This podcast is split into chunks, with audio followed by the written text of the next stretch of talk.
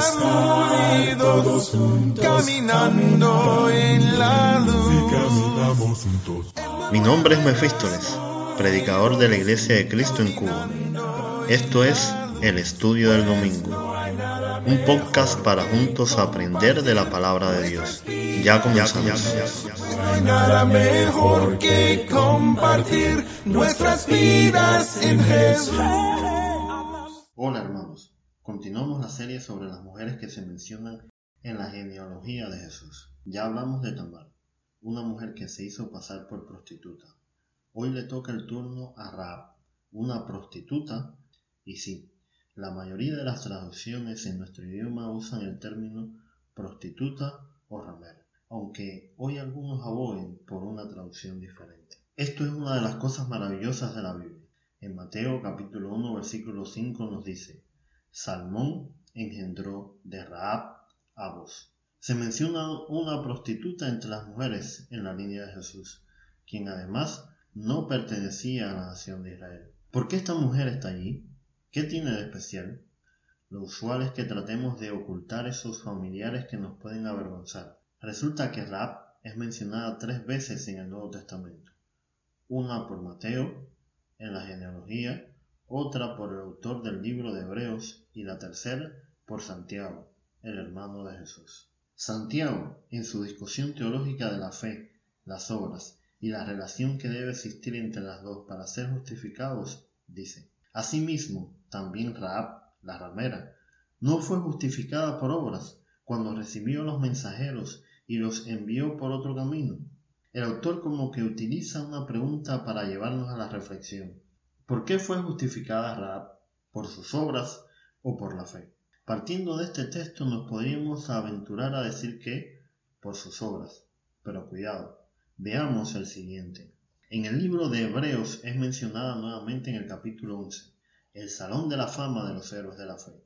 Dice el texto, por la fe, la ramera Raab no pereció con los desobedientes por haber recibido a los espías en paz. Aquí el autor nos ayuda a entender la idea de Santiago. La fe es la que nos lleva a actuar, a obrar. Así que esta prostituta es un ejemplo de una fe viva que se materializa en las obras que hace. Vamos a analizar la historia y resolver esto. ¿Qué la puso allí? Josué se disponía a conquistar la ciudad de Jericó. Dos espías fueron a la ciudad y entraron a la casa de esta mujer. No lograron pasar desapercibidos y fue dado el aviso de que estaban allí. El pueblo de Israel no había cruzado el Jordán y constituía un gran peligro para la región. Los fueron a buscar a la casa de esta mujer, la que decide esconderlos y salvarles la vida. ¿Por qué salvar la vida de estos desconocidos? ¿Por qué correr el riesgo de ser vista como una traidora? Para encontrar respuesta los invito a leer Josué capítulo número 2 versos 9 al 13. Yo voy a comentar algunas porciones del texto. Cuando era seguro, subió al tejado a conversar con los espías. Y fíjese cómo empieza. Sé que Jehová os ha dado esta tierra. El pueblo de Dios no tenía tanta seguridad en esto como la de esta mujer. Dice, sé, no tengo duda alguna, Dios le ha dado la tierra. Supongo esta afirmación haya dejado un poco desconcertado a los espías. Lo otro que llama la atención es su reconocimiento de Jehová como Dios. En aquel tiempo los dioses eran locales y como quieran los dueños de una región. Ella reconoce la supremacía del Señor sobre cualquiera de los dioses de su pueblo. Dice, porque Jehová, vuestro Dios, es Dios arriba en los cielos y abajo en la tierra. Él es Dios de todo, razón por la que sabe que cumplirá su promesa al pueblo de Israel. Les da una información valiosa a los espías. Sabemos todo lo que Jehová ha hecho para sacarlos de Egipto y traerlos para acá. Tenemos miedo. Ha desmayado nuestro corazón, ni ha quedado más aliento en hombre alguno por causa de vosotros. Por su fe en que Dios cumpliría su palabra fue que decidió ayudar a los espías también negociar con ellos ser salvada de la destrucción junto a su familia. Os ruego pues, ahora, que me juréis por Jehová, que como he hecho misericordia con vosotros, así la haréis vosotros con la casa de mi padre. Ahora quiero que note algo del relato. Dice, ella los hizo descender con una cuerda por la ventana, porque su casa estaba en el muro de la ciudad, y ella vivía en el muro. No solo los escondió, también los ayudó a escapar. ¿Y dónde estaba su casa? En el muro de la ciudad de Jericó. Llegó el día en que la ciudad fuera tomada. Como sabemos, el séptimo día tocaron los cuernos siete veces y el pueblo gritó, los muros cayeron y la ciudad fue tomada. ¿Recuerdas dónde vivía Raab? Y se había refugiado su familia en el muro de la ciudad.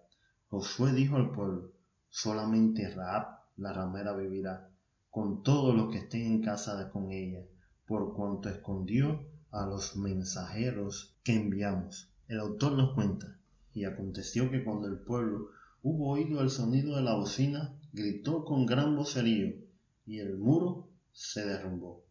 Dios honró el pacto con Raab, y su parte del muro se mantuvo con su casa, y se salvó ella y su familia, y habitó ella entre los israelitas hasta hoy, por cuanto escondió a los mensajeros que Josué había enviado a reconocer a Jericó.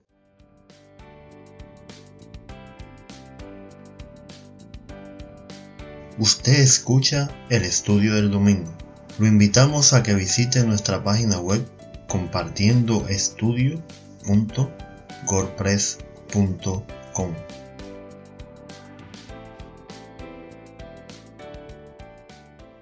¿Qué llevó a Raab a ser mencionada por Mateo? ¿Era una prostituta? Sí. ¿Era una mujer fuera del pueblo de Dios? Sí. Es que Jesús vino para salvar a toda la humanidad, a perdonar a todos los que obedecen el Evangelio, a demostrar que todos tienen oportunidad de serles útil al Señor y su iglesia. ¿Por qué Santiago y Hebreos la toman de ejemplo? Porque fue una mujer que demostró tener una gran fe en Jehová y una confianza en sus promesas mayores que las de su propio pueblo. Yo sé fueron sus palabras. Su fe no solo quedó en palabras, se concretó en hechos. Escondió y ayudó a escapar con vida a los espías de Israel. Su fe la llevó a Mateo, Hebreos y Santiago. Su fe la llevó allí. ¿Y nosotros? ¿A dónde nos llevará nuestra fe? ¿A mostrar con obras nuestra confianza en el Señor? ¿En ayudar a otros a salvarse del pecado y la destrucción eterna? Dios permita que así sea.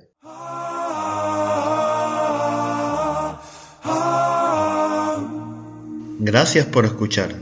Te invitamos a que nos sigas en Facebook o Telegram como Compartiendo Estudio. Para contactarnos o sugerir algún tema, lo puedes hacer por el correo compartiendoestudio.gmail.com Hasta un próximo episodio. El Señor esté con nosotros.